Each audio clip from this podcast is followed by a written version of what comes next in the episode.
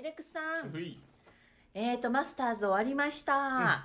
ちょうどね、今、あの、ダスティン・ジョンソンの優勝の、あの、インタビュー、はい。テレビで、えー見たところなんですけれども、はい。なんかちょっとダスティンの言葉を聞いてると、なんかちょっとこっちも涙ぐみたくなるような、ダスティンが一人で勝ったっていうより、弟と二人で勝ち取ったっていうようなね、気持ちもなんかあったようなね、インタビューのお答えしてましたけれども、うん。えー4日間テレビでへばりついて見てましたけれども、どうですか、レックスさん、今今回のマスターズ。まあもうね今年はコロナの影響でねいろんなこと起こって11月開催になって、っていうことなんだけどいやもう予想外すぎたねあのダスティン・ジョンソンの優勝自体は予想外じゃなかったと思うんだけど、はい。まず11月開催でしょで予想ではちょっと北風吹いて寒くなるっていうのがちょうどこの試合が始まる週の週頭にハリケーンが通過して、ね南風がダーッと入ってきて、うん、暖かかった。コースは水浸しになってそして暖かくなったでしょだからもうマスターズじゃなくなったよねコースがね例年のね。あそうだから全然違うコースになったっていうのもまあ予想外の中の予想外でもちろん20アンダーっていうとてつもない数字が出たっていうのも予想外だしまあ世界ランキング1位ダスティン・ジョンソン落ち着くとこに優勝が落ち着いたかなっていう感じだよね。優勝争いでね、加わってたオーストラリアのキャメロン・スミスさん、それから韓国人のイム、うん。イム選手、ん。えーそれからメキシコのアンサー。うん。今こうやって見たら、すごい国際的な、うん。あの、いろんな国からの選手がね、上位争いに加わってましたけれども、うん。みんなね、追いつこうと思ってたんでしょうけれども、なかなかね、追いつかなかったですね。まあちょっと実力差が最終日はもろに出たかなっていう感じだよね。やっぱあの6番のパー3打ち下ろし右奥のピンっていうのは1週間通してずっとフェードをねコントロールまあず今ずっとフェード打ってるけどフェードヒッターのジョンソンにしてはこう一番狙いやすいところのピンの位置をまだ彼の場合はた弾道がこう浮き上がる弾道じゃなくてどちらかというとこう低めの弾道だから、打ち下ろしのショートアイアンってむちゃくちゃイメージが出しやすいホールになったと思うんだよね。そこでしっかかりバチッと決めて、うん。そのバーディーでもう流れが決まったよね一日のね。素晴らしかったね昨日まではもうティーショット完璧ですか？昨日のゴルフは完璧でしょ、う。ん。もうね本当素晴らしかった。でそれっていうのもあのあのさっきちらっと言ったけど彼もちろん距離もむちゃくちゃすごいんだけど弾道が低いんだよねどっちかと言ったら。うんうん。吹き上がってビャーンと上がって飛ぶ弾道じゃなくてもうライナーでガーンといく弾道だからこそ今回のようにこう下が柔らか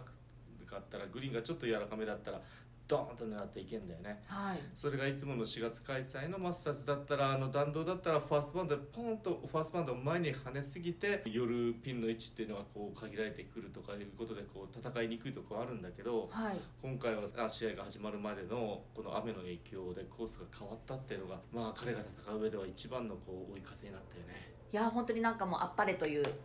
優勝でしたよね。あーでねもちろんもうねこれでメジャー2勝目世界ランキング1位でまた勝ったから当分1位続くと思うけど、はい。いやーでも今回見ながらなんつうかな松山選手がこうねメジャーを初優勝するためには、うんこんな負け物を向こうに回して勝たなきゃいけないんだなというからまあ彼の苦悩っていうのが分かるよねいや、ものすっごいあの努力もしてるの伝わってきてますしね。でうん今回もいいね、ところでは試合してましたもんね。そうなのよでその化け物たちがまた凄まじい練習をしてまた自分のスケールアップしていく中でまたうんうん自分も挑戦チャレンジしていくっていうことだからそりゃ大変なことに挑んでんだなって改めてこの彼たちの優勝プレーを見た時にうんまた感じたよね。だからあの一勝一のゴルフも一勝で最高のゴルフをして優勝争いに絡むっていうんじゃなくてもう各全てのメジャーで松山選手なんて優勝を目指してやっててそれ期待されてやっててっていうことだから、このねダスティン・ジョンソンのパフォーマンスを目指してやってるってことを考えたらすっごい話だよね。うん、想像できないぐらい大変なことなんだと思いまやもう想像つす。かないと思うよだから、うんそれに挑み続けるからそれはもう身も心も体もボロボロになってるとは思うけどね、うん。またとりあえず今年のカレンダーイヤーのメジャーは終わってまたマスターズでねね帰ってくるけどそれに向けてまた備えていくんだろうし挑戦はねまだまだ続くと思うんだけどさいやー今のゴルフ界のレベルはすごいことになってるねそう考えたら、はい。ディフェンディングチャンピオンのタイガー。うんタイガーもいいゴルフしてましたね、今回ね。うん、でもちょっとやっぱ腰がね痛そうだよねやっぱりプレーしてたら見るの見てたらもう最初のプライオリティがやっぱり頭のどっかでこう体を痛めたくないっていうとこから始まってるように見えるよね。ああそうですか。あーだから絶対どっかでブレーキかかる。そんな中でもね初日からいい素晴らしいプレーをしてたけどねね毎年毎年メジャーを戦う上では厳しくなり始めてるよね。今からねタイがあと何回メジャーでチャンスっていうのが最終日ね、うん。あのバサンデーバックナインで勝つチャンスが訪れてくるかってそんなに倍旅はもう考えれないと思うし例えばニクラスが46歳の時にこのマオーガスタで勝った時みたいにうんうん。40後半よ今44か45ぐらい過ぎて1回か2回ぐらい訪れるとは思うんだよね、うん。体がこのゴルフできる状態だったら、はい。そこでのパフォーマンスをねあの今から期待したいしっていうのはそんな感じかな。でもまだまだチャレンジは続くと思うんだけどね。ねまあ確実にその年齢とともにあの難しくなってくることっていうのはみんなにね訪れることですからね。今そこにタイガーが、まあ、立ち向かって頑張ってるっていうところなんでしょうかね。うんだからまあ今までみたいな期待はねできないよね、うん、でもそんな中でもどっかにやっぱ期待させられるものはあるしっていうような感じかな、はいまあ、ダスティン・ジョンソンがマイナス20アンダーっていうのはこれはあのマスター史上初の最小スコアでロレコードっていうことなんですけれどももう一つレコードがあったらしくてそのランが64歳でまあ予選通過したっていうことで、最年長最年長。なんですね。はい。最近のツアートークでレックスもランガーについてお話ししてくれてましたけれども、うん。あらた改めてランガーやっぱりすごいですね。すごいよね。だってあのその最後にその、ね、64歳で予選通過した人ってかなりこう歴史的なもう人でもう我々プレーも見見たことないし名前も聞いたことないような人が記録を樹立してて、はい。もうこの現代のゴルフで64で今年のコンディションで通過なんだからね、うん。まあこれこそ化け物だよね、最近ランガーのインタビューしたばっかりのレックスにとってはうん。どうですか？あの同じシニアとして。あれぐらい頑張れそうですか？これからも。もう本当化け物だと思うで最後にインタビューした時もあの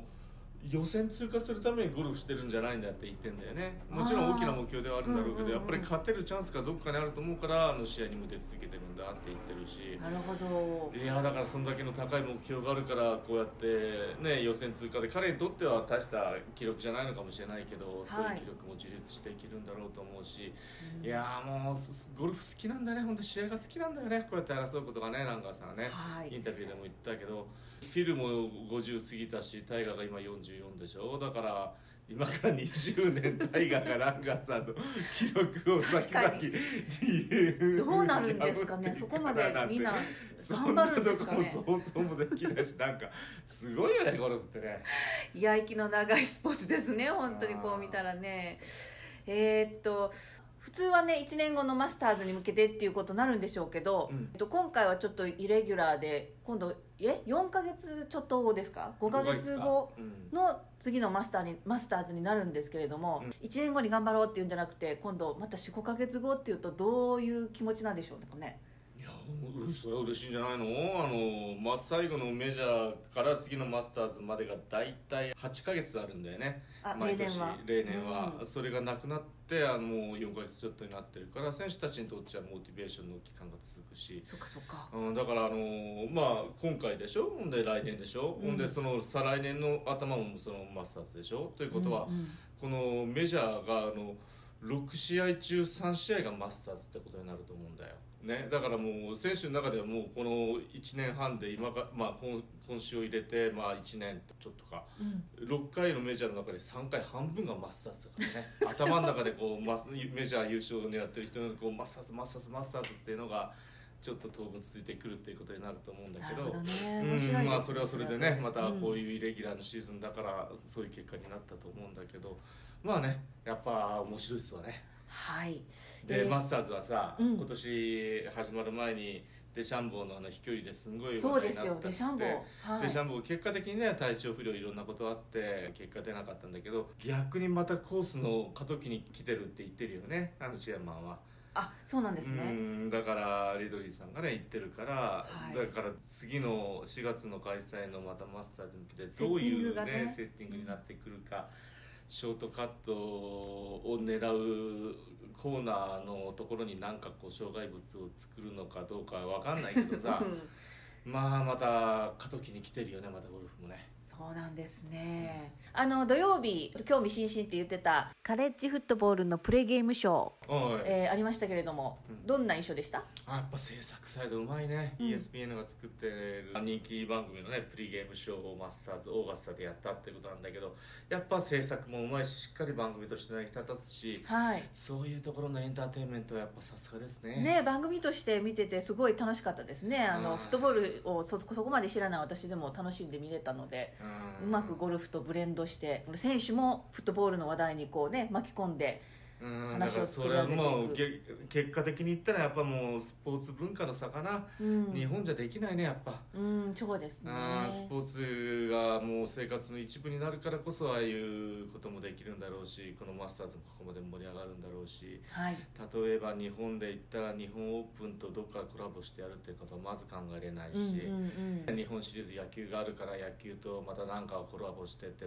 またそれも考えれないし。アメリカならではできたことなんですかね。ツ産業がやっぱりしっかりしてるね根底がそして柔軟性があるね。はい。やっぱりそれがどんその土台があるから今の PGA のこんだけの賞金の試合が作れるしって、まあ、全ての面でやっぱ今からは特にこうなんつうかなゴルフ界っていうのは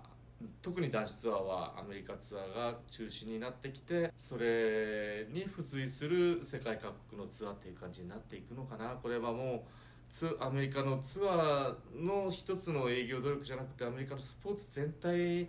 がの土壌があっての PGA ツアーっていうことがなんか今週感じたね。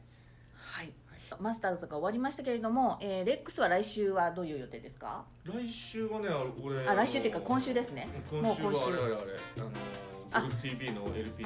ペリカン。あペリカンウーマンズチャンピオンシップですね、ちょうどフロリダで、はい。えー開催されるということで、えーそれの解説ですね。はいじゃあゴルフ TV の方でまた楽しみにしたいと思います。はい。はい今日はどうもありがとうございましおた、えーそして今日もレックス倉本の BYTC ゴルフを開いてくださった皆様ご視聴ありがとうございました、えー次回のツアートークをお楽しみにしてください。ありがとうございました